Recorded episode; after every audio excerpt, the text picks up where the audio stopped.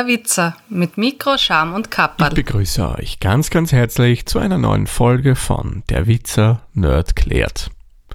Dies ist der dritte Teil unserer kleinen Serie zum Thema Programmieren.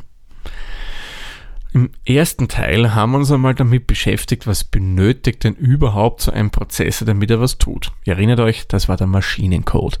Für den Prozessor ideal zu verstehen, für uns Menschen, naja, schwierig bis ganz schwierig und absolut nicht schön lesbar. Darum haben wir uns im zweiten Teil mit dem Thema Programmiersprachen beschäftigt. Das sind Sprachen, äh, mit denen wir Menschen logische Anweisungen und Datenstrukturen schön lesen und auch schreiben können. Und dann haben wir uns am Ende der zweiten Folge dieser Serie gefragt, ja, und was kann ich jetzt tun, damit es mein Prozessor überhaupt wieder versteht, weil mit der Programmiersprache fängt der überhaupt nichts an. Bevor wir aber zu dem eigentlichen Punkt kommen, stellen wir uns lieber mal die Frage, worin kann ich denn überhaupt programmieren? Kann ich das mit jedem Programm machen oder brauche ich da was Spezielles dafür? Grundsätzlich gesagt, für jede Programmiersprache, die es so gibt, würde es voll und ganz ausreichen, einen ganz, ganz einfachen Texteditor zu verwenden. Unter Windows wäre das zum Beispiel jetzt Notepad, auf einem Mac wäre das der VI, Vim oder Subether Edit oder auch das bordeigene, der bordeigene Texteditor.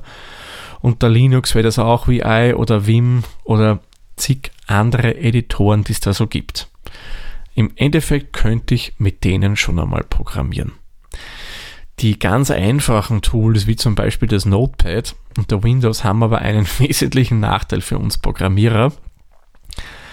Der Code wird nicht formatiert. Das heißt, er wird nicht farblich anders dargestellt. Das heißt, ich kann auf einen Blick nicht ein Kommentar, Kommentar kurz zur Erklärung, das ist einfach eine Zeile Text oder auch mehrere Zeilen Text, wo ich mir als Entwickler zum nachfolgenden Code Notizen mache, wo ich oder erkläre, was habe ich mir überlegt bei dem folgenden, was ich programmiert habe.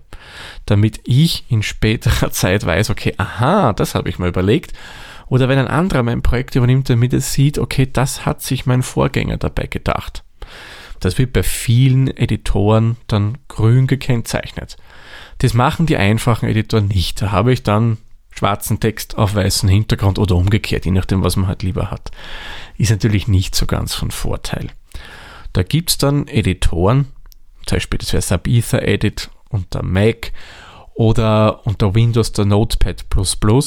Das wären eben zwei Produkte, die mir den Code dann farblich formatieren.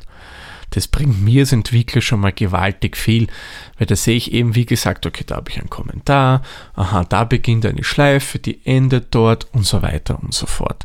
Also das bringt mir schon ein bisschen mehr. Zusätzlich bringt es mir auch noch ein paar kleine Erleichterungen. Es gibt zum Beispiel ja beim Programmieren sogenannte Schleifen. Schleifen sind dazu da, damit ich äh, einen Code immer wiederholend machen kann. Zum Beispiel der zählt von 1 bis 100 und während er das macht, führt er noch irgendwas anderes aus und das immer wiederholend. Und so eine Schleife muss ich zum Beispiel jetzt in Klammern setzen. Und erweiterte Editoren erkennen das und wenn ich eine Klammer aufmache, setzt er automatisch gleich eine Klammer zum Schließen. Ist so ein Klassiker, den man gerne mal vergisst, nämlich beim Programmieren und da helfen einem so ein bisschen erweiterte Editoren durchaus schon weiter. Wenn man jetzt doch ein bisschen mehr Komfort haben möchte und glaubt mir, bei größeren Entwicklungen ist es auf alle Fälle notwendig oder hat durchaus einen Vorteil, dann benötige ich ein bisschen was Erweitertes. Und da habe ich zum Beispiel die sogenannte Integrated Development Environment oder auch kurz genannt die IDE. Die IDE ist, wie soll man sagen, eine Ansammlung an Tools, die ich zum Programmieren benötige. Die sind jetzt nicht sehr allgemein gehalten, die sind im Endeffekt auf eine Programmiersprache hingemünzt oder sagen wir hin optimiert. Das heißt, wenn ich zum Beispiel unter Windows in C-Sharp programmieren möchte, da gibt es dann das Microsoft Visual Studio. Das wäre eben so eine Idee und die ist optimiert auf C-Sharp. Man natürlich Visual Studio kann ein bisschen mehr, es kann auch F-Sharp, es kann C++ und noch ein paar andere Sprachen, aber gehen wir mal davon aus, wir schreiben in C-Sharp und da wurde das eben dafür hinoptimiert. Was heißt das jetzt? Ich habe mal auf der einen Seite bei so einer Idee einen Texteditor, so wie ich es euch vorher erklärt habe. Und der spielt, wie man so schön sagt, alle Stückeln. Also der hilft mir als Programmierer wirklich sehr, sehr viel weiter. Da habe ich auf der einen Seite die farbliche Codierung, damit ich eben meinen ähm, Quelltext schön lesen kann. Ich habe eine Codevervollständigungshilfe. Das heißt, ich schreibe etwas und er würde mir schon Vorschläge machen, wie der Befehl enden könnte, den ich da bei der Programmierung verwende. Das bringt immens viel. Ich habe auch zu jedem äh, Befehl, den ich da habe, dann einen, bekomme ich einen sogenannten Tooltip. Das ist nichts anderes als eine Erklärung, was der macht, was erwartet sich der als Input, was liefert er mir als Output und so weiter und so fort. Ein weiterer sehr, sehr wichtiger Teil wäre der sogenannte Debugger. Ein Debugger ist dazu da, um Fehler zu finden, zu analysieren und dann den auch ausbessern zu können. Man klar, wenn wir ein Programm schreiben, wir Menschen, dann wird das auf Anhieb nicht perfekt. Man macht vielleicht einen kleinen logischen Fehler. Und wenn ich jetzt das Programm ausführen würde und das rennt durch und irgendwo stürzt es mir ab, hm, okay, dann weiß ich vielleicht, okay, da ist es mir abgestürzt, aber ich weiß nicht wieso. Und da benötige ich dann eben einen Debugger dafür was ist so ein Debugger überhaupt? Naja, der Debugger, der hilft mir, dass ich eben Fehler aufspüren kann und den Code zur Laufzeit, das heißt, während es ausgeführt wird vom Prozessor, äh, analysieren kann. Sprich, ich habe jetzt irgendwo, und das passiert jedem, einen logischen Fehler im Programm eingebaut. Das stürzt man an irgendeiner Stelle ab. Okay, jetzt weiß ich, okay, das stürzt man da ab, nur ich weiß nicht wieso. Und jetzt kann ich mit dem Debugger zum Beispiel meinen Quellcode Zeile für Zeile durchgehen. Es wird ausgeführt, das Programm, Zeile für Zeile. Ich kann dann weiterspringen und mir anschauen, zum Beispiel in der Variable steht der Wert drinnen oder da wird das eingelesen, dort wird das ausgegeben und da kann ich dann so mich durchhandeln und schauen, okay, aha, das stürzt ab, weil da kommt jetzt zum Beispiel keine Zahl in die Variable, sondern Text und das mag er nicht und dann stürzt er mal ab. So kann ich dann mit einem Debugger arbeiten. Und dann gibt es natürlich bei so einer Idee noch viele andere Tools, wie zum Beispiel jetzt einem Assistenten, der mir hilft, eine Verbindung zur Datenbank aufzubauen, zu einem sogenannten Web-Service. Das ist ein Dienst, der im Internet läuft, wo ich mich hin verbinden kann und der liefert mir Daten zurück. Ähm, ein Tool vielleicht zur Source Code Verwaltung, dass wenn ich speichere, der mir vorher ein Backup von meiner Quellcode-Datei anlegt, so mehr oder weniger eine Revision davon macht und noch vieles, vieles mehr. Ja, und dann gibt es noch jenen Teil, den ich benötige, damit ich das Ganze dann auch generell ausführen kann. Und das wäre dann der sogenannte Compiler. Und das ist jetzt auch schon ein gutes Stichwort, um zu dem Teil zu kommen, was kann ich tun, damit der Prozessor den von mir geschriebenen Quellcode überhaupt versteht. Da hätten wir mal drei Varianten. Die erste Variante, die ich erklären möchte, ist jetzt vielleicht nicht mehr so häufig in Verwendung, aber ich finde, es ist durchaus gut, wenn ich die mal erwähne, weil die war früher mal sehr, sehr wichtig, ist es teilweise auch heute noch. Und das wäre der sogenannte Assemblierer. Den Assemblierer benötige ich, wenn ich ein Programm in Assembler geschrieben habe. Und der macht jetzt im Endeffekt nichts anderes, als den Assembler-Code in Maschinencode zu übersetzen. Und als Endresultat erhalte ich da eine ausführbare Datei, die ich dann immer und immer wieder ausführen kann. Die zweite Variante wäre ein Interpreter.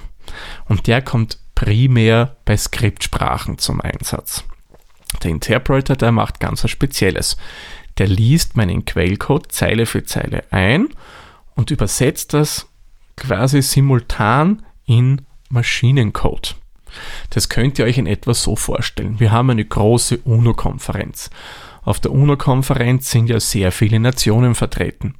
Jetzt haben wir zum Beispiel einen Redner, der spricht Deutsch. Okay, das verstehen jetzt die Schweizer, das verstehen Österreicher, das verstehen Deutsche. Aber es verstehen keine Franzosen, keine Spanier, keine Italiener, keine Amerikaner, keine Asiaten und was auch immer noch es noch für schöne Länder auf dieser Welt gibt.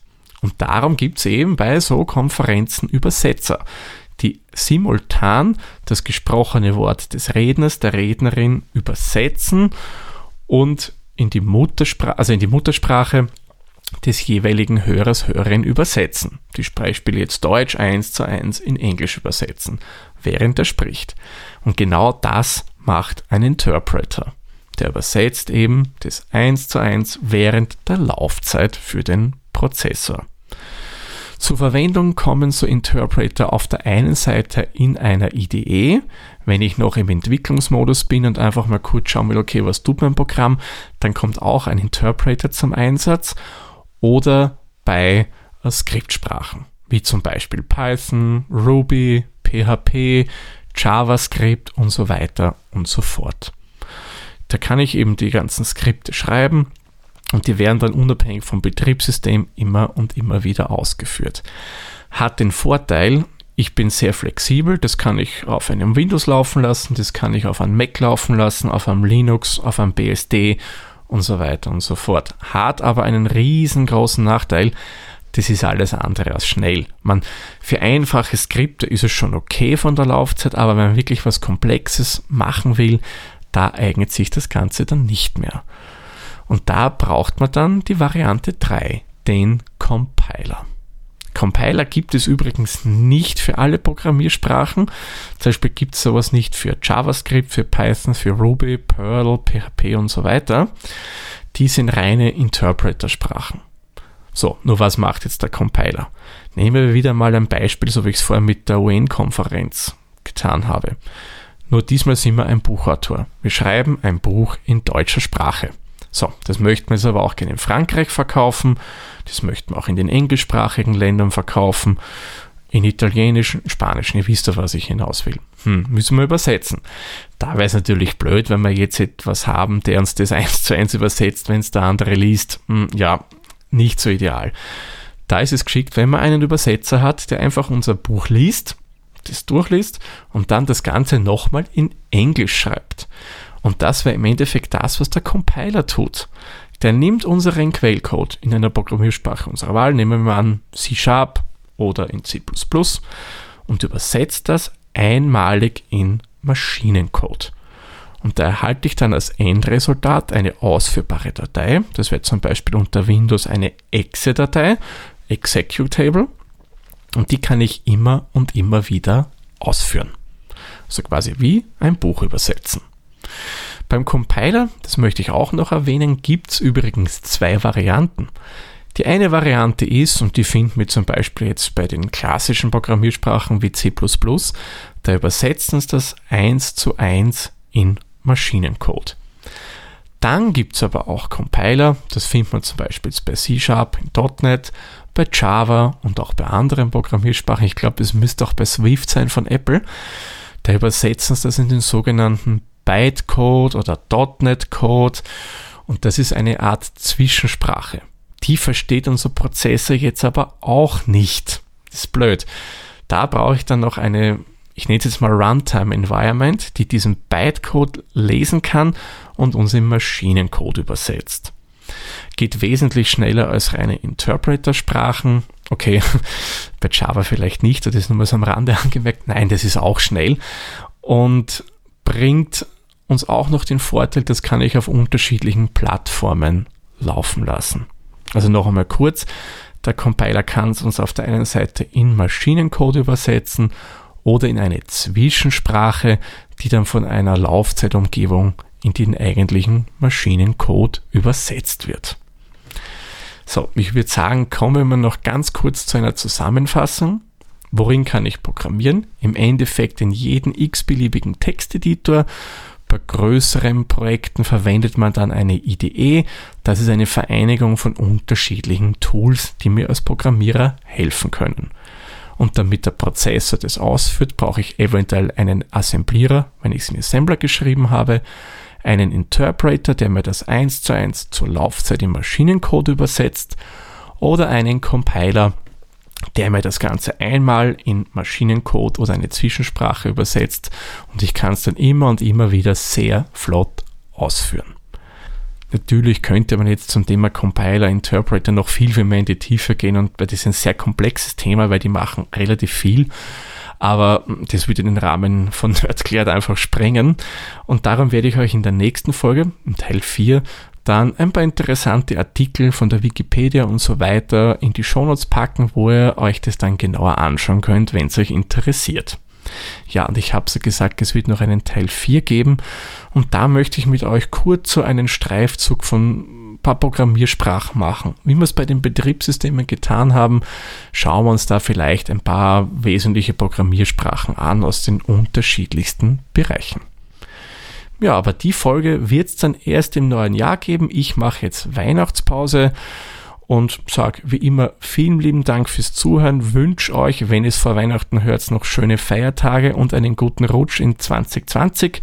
Und wir hören uns dann in der nächsten Folge wieder. Tschüss, Servus, pfiat euch. Der Witzer ist ein privater Podcast aus Österreich. Nähere Informationen zur aktuellen Folge sowie die Möglichkeiten für Feedback und Unterstützung findet ihr auf der-witzer.at.